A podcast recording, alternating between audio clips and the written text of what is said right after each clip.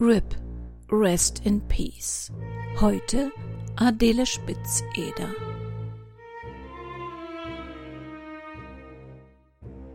Aus der Reihe Wahre Verbrechen der Vergangenheit. True Crime History.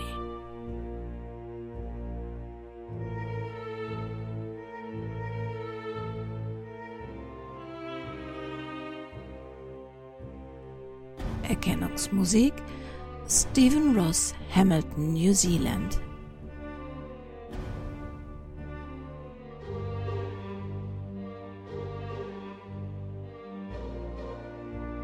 Eine Produktion des Krimi-Kiosk-Verlages Petra Weber in Köln. Sprecherin Petra Weber.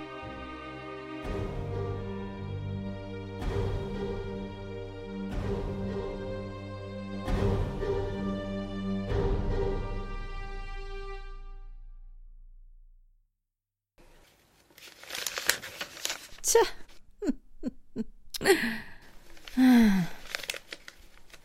Ah, das ist ja unglaublich.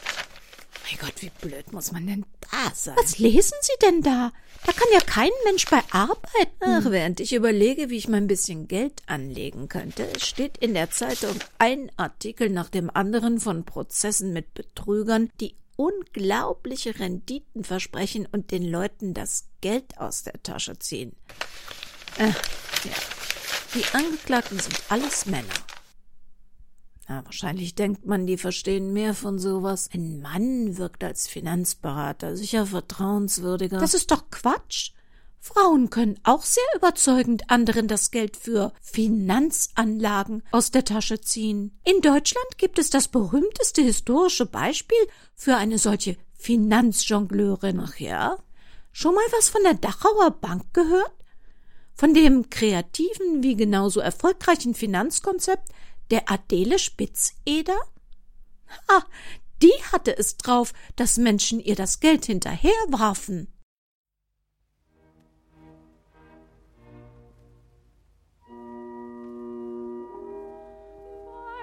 In den Berliner Haushalt der beiden Opernsänger Josef Spitzeder und Betty Vio Spitzeder wird am 9.11.1832 Adele Spitzeder geboren. Doch das Schicksal umweht die Familie. So ist Josef Spitzeder bereits das zweite Mal verheiratet. Seine erste Frau Henriette Spitzeder die ihn im zarten Alter von 16 ehelichte und mit ihm zu diesem Zeitpunkt bereits Mozart im Theater an der Wien sang, stirbt 1828 mit 28 Jahren bei der Geburt ihres zehnten Kindes. Und auch nicht alle Kinder überleben. Als das Ehepaar Spitzeder mit dem Baby Adele und den anderen überlebenden sechs Halbgeschwistern nach München zieht, um dort gemeinsam an der Hofoper zu singen, schlägt das Schicksal erneut zu. Vater Spitzeder, Josef, stirbt 36-jährig vier Wochen nach Adeles Geburt in München an einer Lungenkrankheit. Die junge Witwe mit der Kinderschar ist vom sozialen Abstieg bedroht. Da scheint es Hilfe von höherer Stelle zu geben. Es heißt, Ludwig I. habe sich des Schicksals der Spitzeders angenommen und dafür gesorgt, dass die drei Jungs der Familie eine Ausbildung erhalten. Unterdessen treibt die junge Mutter Betty Vio weiter ihre Gesangskarriere voran zum Überleben der Familie, bleibt aber auf finanzielle Unterstützung angewiesen. Als Adele fünf Jahre alt ist, heiratet ihre Mutter in Graz erneut. Mit acht schickt sie sie nach Wien in eine Lehranstalt für höhere Töchter. Aber Adele hat keinen Bock auf das angesehene Institut. Sie lebt dort zwar in nobler Gesellschaft, doch sie selbst hat nur beschränkte finanzielle Mittel zur Verfügung, und das ist in einem Internat mit reichen Mitschülerinnen wenig spaßig. Obwohl sie sich bei den Erzieherinnen wegen ihres mangelnden Fleißes gerne mal unbeliebt macht, bleibt sie von deren Zorn weitgehend verschont, weil sie sich mit Mätzchen und pfiffigem Charme aus der Bredouille rettet. So gelingt es ihr, mehr oder weniger, nichts zu lernen, weil sie die verantwortliche Vorsteherin einfach um den Finger wickelt. Ein Talent, das ihr noch zu Ruhm und Reichtum verhelfen sollte. Nach der Schule steht für Adele außer Frage, in die Fußstapfen ihrer Eltern zu treten und als singende Schauspielerin die Theaterbühnen der Welt zu erobern. Sie lässt sich auf einer Münchner Schauspielschule ausbilden. Tja, nur leider hat sie stimmlich so gar nichts von Vater oder Mutter geerbt. Dazu entspricht sie nicht dem langhaarigen Typ mit filigranen Gesichtszügen und zartem Stupsnäschen, mit denen die Intendanten gerne ihre Rollen besetzen möchten. Sie hat Ausstrahlung, aber hübsch im klassischen Sinne? Nein, das ist sie nicht. Adele Spitz-Eder fällt Anfang der 1860er Jahre auf der ganzen Linie als Schauspielerin in München durch. Was die ruhmhungrige junge Aktrice jedoch nicht davon abhält, sich ein Engagement in Zürich zu angeln. Ihren ungebrochenen Enthusiasmus nach der Devise Ich kann alles schaffen, wenn ich es nur intensiv genug will, kann man bewundern, ihren Kontostand weniger. Am Ende flieht sie aus der Schweiz zurück nach München mit 2000 Franken Schulden und einem Kreditvertrag im Gepäck, der ihr 50 Prozent Zinsen auf die ausstehenden Zahlungen abverlangt.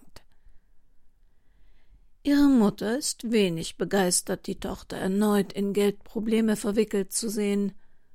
Adeles Ansprüche stehen in deutlichem Kontrast zu ihren Einnahmen und das ihr zugeteilte mütterliche Taschengeld von fünfzig Gulden reicht weder für sie noch für ihre sechs Hunde oder ihre zahlreichen weiblichen Liebschaften, denen sie nur zu gerne mit Champagner und Hochkarätigem imponiert, geschweige denn für die Tilgung ihrer Schulden.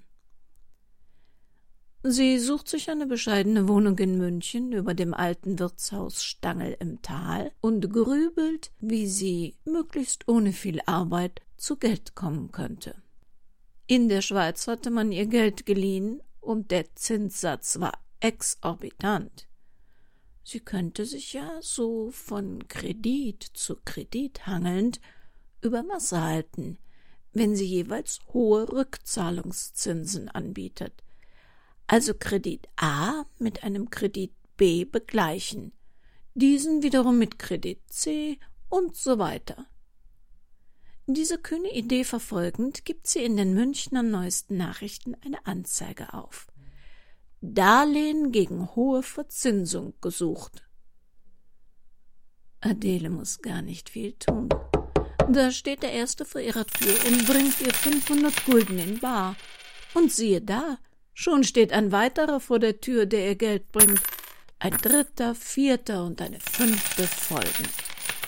Nach nur zwei Wochen hat Adele Spitzeder 20.000 Gulden eingenommen.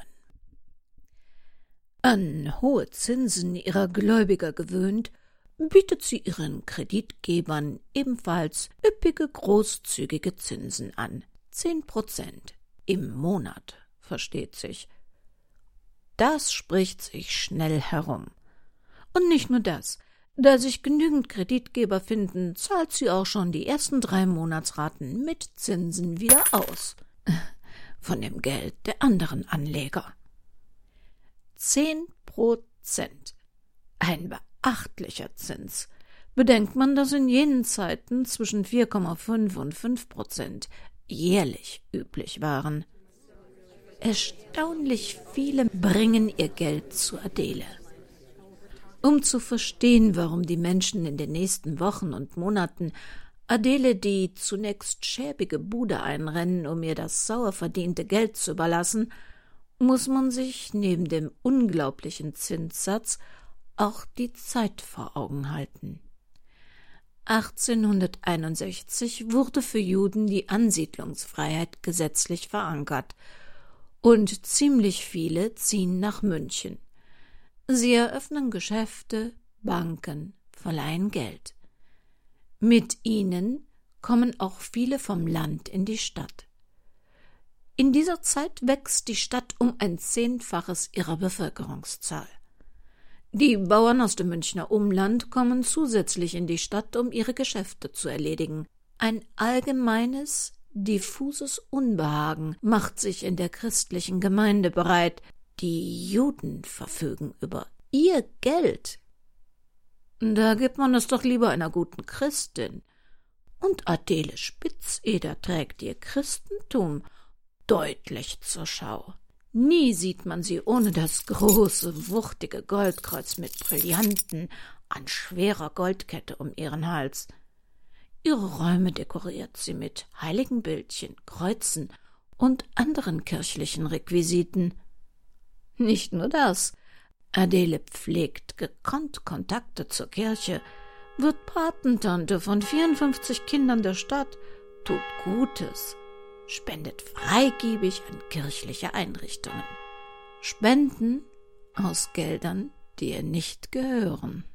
Und sie kann freigebig spenden, denn die Menschen aus der Umgebung, sehr viele aus Dachau, bringen ihr das Geld buchstäblich Körbe und eimerweise in die gemeinsam mit ihrer damaligen Lebensgefährtin 1871 gegründete Spitzedersche Privatbank was ihren Aktivitäten den Namen Dachauer Bank einbringt. Tatsächlich informiert sich Adele auch bei einem Anwalt, ob das, was sie tut, womöglich strafbar sei. Ist es nicht, zumindest nicht im Jahr 1871, denn sie erklärt den Anlegern klipp und klar, dass sie ihnen keinerlei Sicherheiten bietet. Sie selbst als Person ist das Einzige, worauf sie vertrauen können. Dank ihres kecken Charmes, ihrer charismatischen Ausstrahlung fragt keiner nach weiteren Sicherheiten. Eine solche Frau wird wissen, was sie tut. Adele reduziert ihren Zinssatz von zehn auf sieben oder acht Prozent, aber immerhin noch monatlich. Sie hat neue Ausgaben, betreibt eine fast professionelle PR und engagiert, was man heute Lobbyisten nennen würde, für sich und ihre Bank, die sie inzwischen in ihrem eigenen dreistöckigen Haus in der Schönfelder Straße betreibt, das von verschiedenen Seiten zugänglich ist und damit aus mehreren Richtungen mit der Droschke angesteuert werden kann. Als Dependance betreibt sie auch die von ihr gekaufte und renovierte Kneipe Wilhelm Tell direkt ihrem Haus gegenüber. Es verschafft einigen Anlegern die gewünschte Diskretion, die nicht im oder am Haus der Dachauer Bank gesehen werden möchten. Wobei der Anblick von schwer bepackten Reisenden mit großen Reisesäcken voll mit Geld auf dem Rücken tragend in sich nicht gerade diskret ist. Und wenn tatsächlich mal jemand seinen Kredit zurückfordert, dann zahlt sie auch sofort mit Zinsen aus. Von dem Geld, das ihr der Nächste bringt. Der entstehende Publikumsverkehr will reguliert sein. Ein kräftiger Türsteher für 1200 Gulden Jahresgehalt achtet darauf, dass immer nur drei bis vier Finanzwillige ins Haus kommen. Die anderen werden gegenüber im Wilhelm Tell geparkt, wo sie sich vergnügen sollen bis sie dann an der Reihe sind und eingelassen werden.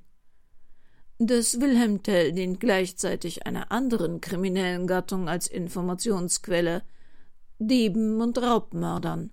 Sie kundschaften die Wartenden, die immerhin genug Geld besitzen, um es zu verleihen, aus, um ihnen später auf ihr Land zu folgen und sie dort auszurauben oder gar zu ermorden. Die Polizei beobachtet das Wilhelm Tell mit Argwohn. Der Geldfluss in die Dachauer Bank, in die Wohnung der Adele Spitzeder ist unbeschreiblich. Das Geld türmt sich unsortiert in Säcken und Körben in ihrer Wohnung auf. Die Bankerin nimmt jetzt auch Immobilien mit ins Programm, kauft zwölf Häuser, schließlich muss das Geld irgendwo bleiben, und selbst die opulentesten Kleider, der auffälligste Schmuck zehren nicht das angehäufte Vermögen auf. Und wenn sie noch Arbeiterwohnungen anbieten könnte, würde das wiederum ihrem Image gut tun. Man stelle sich nur den Buchhaltungsaufwand eines solchen Finanzimperiums vor. Nicht bei Adele Spitzeder. Ihr reicht die Ausgabe von Wechseln und Quittungen, wenn überhaupt. Sie führt keinerlei vernünftige Buchhaltung über Aus- oder Eingänge von Zahlungen. Später beruft sie sich darauf, dass man ihr schließlich keine ordentliche Ausbildung habe zukommen lassen. Woher sollte eine nicht in solchen Sachen unterwiesene Frau von so etwas wie Buchführung Ahnung haben? Eine der vielen kolportierten Begebenheiten besagt, dass ein Bauer ihr fünfhundert Gulden anvertrauen wollte. Doch seine Frau bekam Skrupel, ob das wirklich vernünftig sei. Sie nahm aus der Schweinsblase, in der das Geld transportierte, hundert Gulden wieder heraus, ohne ihrem Mann davon zu berichten. Nichts ahnend gab er die jetzt vierhundert Gulden in Schweinsblase an Adele und behauptete, es seien fünfhundert. Diese nahm das Geld ungezählt entgegen und zahlte ihm sofort seinen ersten Monatszins aus. Zu Hause berichtete ihm dann seine Frau, dass er Frau Spitzeder unwissentlich betrogen hatte und der Mann, ehrlich wie er war, brachte umgehend der Bankerin die fehlenden einhundert Gulden. Adele, ob der ihr ungekannten Ehrlichkeit gerührt, lässt dem Betrübten sein Geld und schenkt ihm noch eine Handvoll Taler dazu.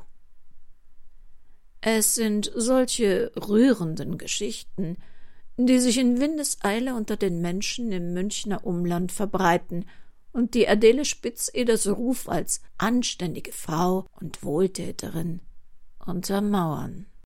Natürlich fällt dieses Geschäftsgebaren auch solchen auf, denen Adele mit ihrer Bankpolitik schadet. Ihnen ist klar, dass diese Art der Bankenführung jeder Logik oder mathematischen Grundlage entbehrt, doch sie finden keinen Ansatzpunkt, Adele Spitzeder eines Gesetzesbruchs zu überführen. Wann immer jemand sein Geld zurückfordert, gibt sie es umgehend heraus, mit Zinsen. Sie kann aus dem Vollen schöpfen. Wer sich nur zu Testzwecken mal eben sein Geld zurückzahlen lassen will, um es direkt wieder anzulegen, bekommt es zwar umgehend, darf es aber nicht mehr bei ihr anlegen und wird so laut betrieben, dass eventuelle Nachahmer wissen, dass es ihnen ähnlich ergehen wird und sie am kommenden Goldsegen keinen Anteil mehr haben würden. Im Übrigen darf man nicht glauben, dass Adele Spitzeder ihre Finanziers höflich und mit Respekt behandelt. Oh nein, ganz im Gegenteil. Sie tritt ihnen grob, derb, drastisch mit Dialekt und Zweideutigkeiten entgegen, nennt sie gerne mal Kalbsköpfe und ermahnt sie immer wieder, dass sie keine Sicherheiten für ihre Anlagen erwarten dürfen. Dafür empfängt die exaltierte, wenn auch wenig damenhafte Bankerin, die sich gerne in knallfarbigem, schrillen Outfit präsentiert, höchst persönlich ihre Klientel auch wenn es sich nur um ein paar Spargroschen von Dienstboten oder Arbeitern aus der Dachauer Lederfabrik handelt. Das imponiert den Menschen, die weiterhin in Strömen zu ihr kommen. Ihr pompöser Droschkenfuhrpark ist eine Schau und der geschmackvollste in ganz Bayern. Und bei Ausfahrten zu Champagnergeladen auf dem Land begleitet sie eine Entourage, wie sie einer Adligen würdig wäre – den Einfluss der Kirche immer im Blick, begibt sie sich aber auch auf Wallfahrten, wobei sie es zuweilen ein wenig übertreibt. Als sie zu Fuß umgeben von Geistlichen ein Kreuz vorantragend in der Art alter bayerischer Kurfürsten in Altötting einlaufen will, wird es sogar der Kirche zu arg und sie verbietet das. Na, so verkürzt Adele die Show, reißt halt per Zug an und lässt sich dann eine großzügige Spende bei der schwarzen Mutter Gottes und eine umfängliche Generalbeichte abnehmen. Einen Besuch an Allerheiligen am Grab ihres Vaters inszeniert sie wie eine Theateraufführung. Im schwarzen Samtkleid fährt sie mit der Droschke beim Friedhof vor, kauft demonstrativ einen Kranz und trägt ihn durch eine drängelnde Menschenmenge zum Grab ihres Vaters.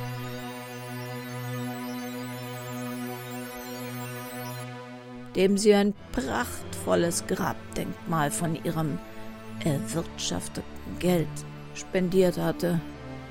Dort legt sie den Kranz nieder, verteilt Weihwasser und verweilt andächtig im stillen Gebet.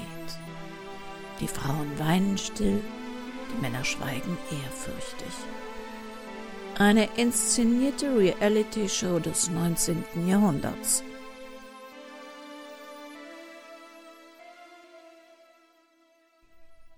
Und wo der Glaube nicht hilft, da wird alternativ gerne auch mal der Aberglaube bemüht. Die Kartenlegerin ist ein gern gesehener Gast im Hause der Privatbank Spitzeder. Mit zunehmender Kundschaft der Dachauer Bank wachsen auch die Skeptiker und Feinde. Adele zieht den etablierten Banken ihre Anleger ab. Sie zahlt Wucherzinsen, die man mit keinem seriösen Handel wieder hereinholen kann. Wie macht die Spitzeder das also? Das Schneeballsystem, mit dem Adele ihr Finanzimperium am Laufen hält, widerspricht keinem Gesetz der Zeit, solange sie alle Auszahlungsforderungen und Raten begleicht. Dass dies nicht wirklich dauerhaft gut gehen kann, ist klar, aber für Adeles Klientel, die wissen, dass die Reichen doch auch ohne zu arbeiten immer reicher werden, nicht verstehbar. Erste Zeitungsberichte versuchen Adele Spitzeder vorsichtig anzugreifen. Doch sie ist eine Meisterin der PR. Sie versteckt diese Artikel nicht. Sie dementiert auch nichts. Nein, im Gegenteil, sie hängt sie in ihren Empfangsräumen aus und macht sich darüber lustig. Was wiederum gegen jede Logik ihren Geldgebern gefällt. Eine Frau mit Schneid, eine, die sich nicht sagen lässt, ja klar, so eine braucht man, um Geld zu machen. Ganz dem Leitspruch entsprechend, der an ihrer Wand hängt. Tue Recht und scheue niemand. Das Schlimmste daran, Adele hält sich wirklich für eine Wohltäterin, ein Finanzgenie. Ihr Business funktioniert doch prächtig. Ganz nebenbei schmiert sie vorsichtshalber großzügig, ein paar vorzugsweise katholische Zeitungsredakteure und Journalisten, die ihr im Gegenzug für die üppigen Zuwendungen wieder freundliche Artikel bescheren. Ihr unverdienter Reichtum macht es ihr leicht, sich als Gönnerin zu geben. Im September 1872 eröffnet sie eine Volksküche. 4000 Plätze hat das Lokal das nach eigener Satzung dem Mittel- und Arbeiterstand günstige und kräftige Speisen anbietet. Alkohol und Glücksspiel sind tabu. Adele Spitzeder wird zum Engel der Armen und lässt sich auch als solcher feiern. Zuweilen spaziert sie, Zigarre rauchend, vor dem Wilhelm Tell auf und ab, lässt sich die Hände küssen und genießt das untertänige Herumschwänzeln der Menge, die ihr wie einer Fürstin huldigt. Nach wie vor stehen die Menschen Schlange, um ihr jeden letzten Gulden anzuvertrauen. Täglich fünfzigtausend bis einhunderttausend Gulden rollen ihr ungebremst ins Haus. Niemand will glauben, was die Zeitungen doch mehr und mehr voraussagen, dass das spitzedersche Finanzierungsmodell unseriös ist und irgendwann gnadenlos zusammenbrechen muss. Politik, Wirtschaft, Polizei und Banken sehen dem gigantischen Wachstum der Dachauer Bank mit Unbehagen entgegen. Letztlich wissen sie sich aber nicht legal zu behelfen und greifen zu einem Trick, um Adele Spitzeder zu stoppen. So können sie 40 Gläubiger überreden, ihre Wechsel bei der Spitzeder Bank innerhalb weniger Stunden gleichzeitig am 12. November 1872 einzureichen. wohl wissend, dass es die Privatbank in Schwierigkeiten bringen muss, 180.000 Gulden auszahlen zu müssen.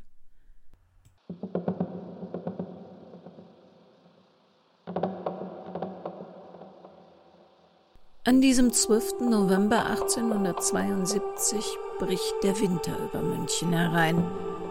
Die Straßen sind glatt und vereist. Schneeflocken wirbeln durch die Luft.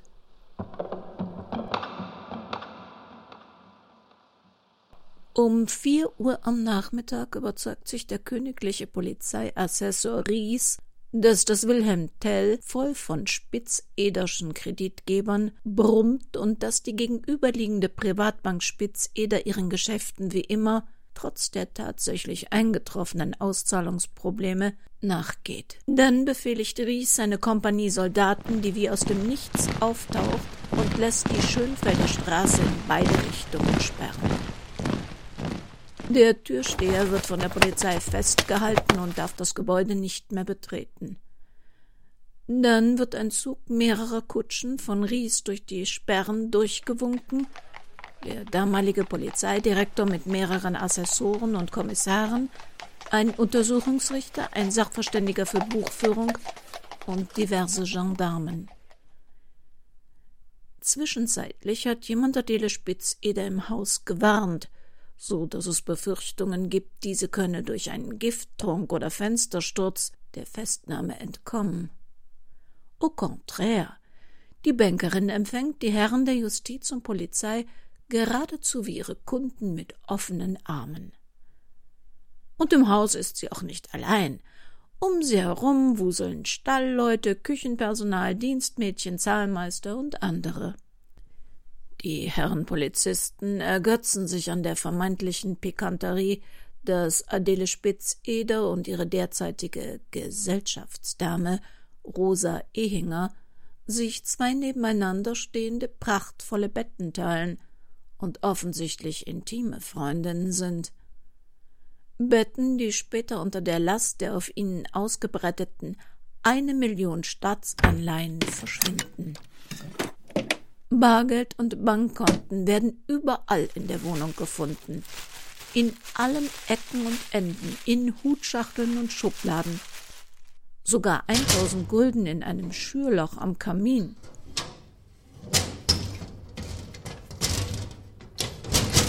Im Haus gibt es etliche Klaviere, Polyphonien und andere Gerätschaften zum Abspielen von Musik, darunter auch eine kostbare Spieluhr. Der Buchführungssachverständige ist fassungslos und braucht nicht lange, um zu erkennen, dass es kaum etwas zu prüfen gibt. Um Mitternacht darf das Personal dann nach Hause gehen. Adele Spitzeder wird verhaftet und ihr koketter Versuch, mit einer gespielten Unpässlichkeit selbiger zu entkommen, scheitert. Nur ihre Freundin Rosa Ehinger ist noch an ihrer Seite, Ihnen werden zunächst sogar Gemeinschaftszellen gewährt. Die Polizei konfisziert alles von Wert, Juwelen, Kleidung, Geschenke, alles, was sie finden können. Doch Adele Spitzeder hat Unsummen für ihren persönlichen Luxus verbraucht. Der Verdacht, dass sie sich der Straftat des Bankrotts schuldig gemacht hat und zahlungsunfähig ist, wird durch einen amtlichen Konkursverwalter bestätigt. Es zeigt sich, dass 14 Millionen Goldmark verschwunden sind. Mehr als 30.000 Menschen sollen der Dachauer Bank ihr ganzes Hab und Gut anvertraut haben. Da sich viele schämen und sich deshalb nicht beim Konkursverwalter oder dem Gericht mit aussichtslosen Ansprüchen melden, wird die Dunkelziffer der Betrogenen sogar noch höher geschätzt. Die Kreditgeber aus dem Münchner Umfeld verlieren das wenige, das sie selber hatten, weil sie einmal dem Traum von sich selbst vermehrenden Geld gefolgt waren. Vielen bleibt nach Spitzeders Verhaftung nichts mehr. Sie sind völlig ruiniert. Vor Gericht fühlt Adele Spitzeder sich als Opfer mit Intrigen und aus Neid habe man ihr schaden wollen. Das Leid ihrer Kunden interessiert sie nicht. Den Vorwurf, sie habe keine Buchführung für ihr Geschäft, weist sie entschieden zurück. Schließlich hatte man ihr ja keine Ausbildung so wie ihren Brüdern zukommen lassen. Wie sollte sie da als unbedarftes Weib wissen, wie man sowas macht oder dass man sowas braucht? Auch vor Gericht glaubt sie noch nicht, dass sie bankrott ist, und die ihr vorgeworfene Konkursverschleppung hält sie für boshaften Unsinn.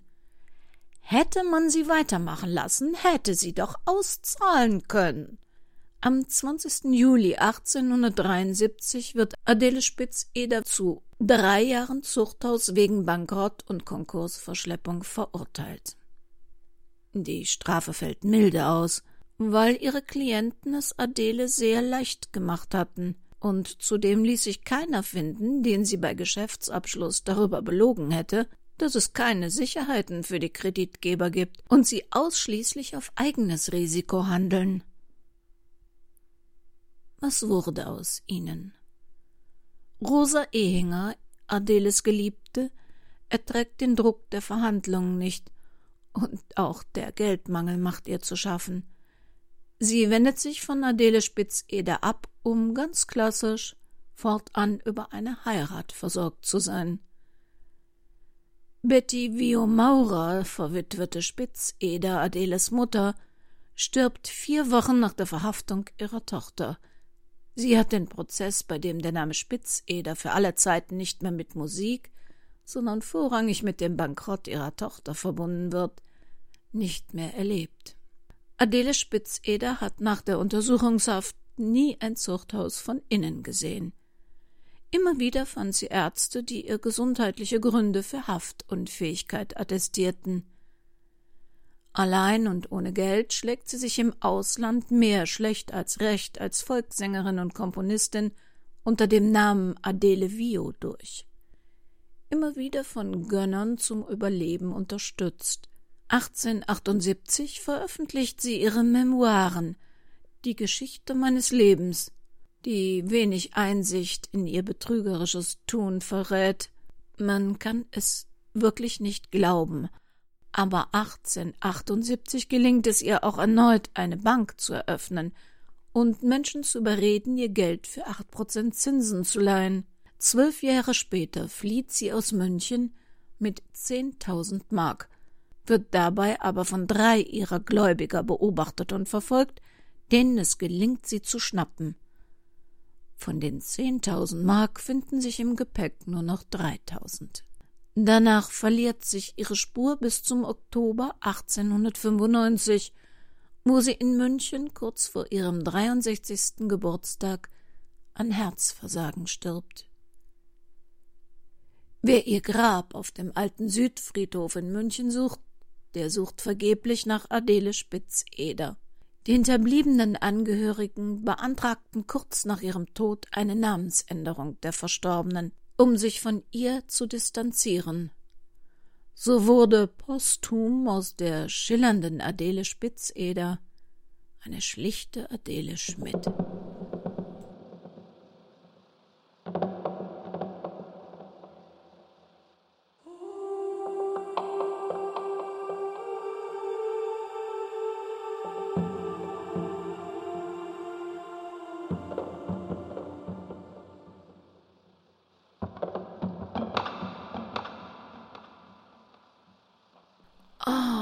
Zehn Prozent Zinsen monatlich. Wie kann man nur so dumm sein und sowas glauben? Na, offensichtlich funktioniert das ja heute auch noch.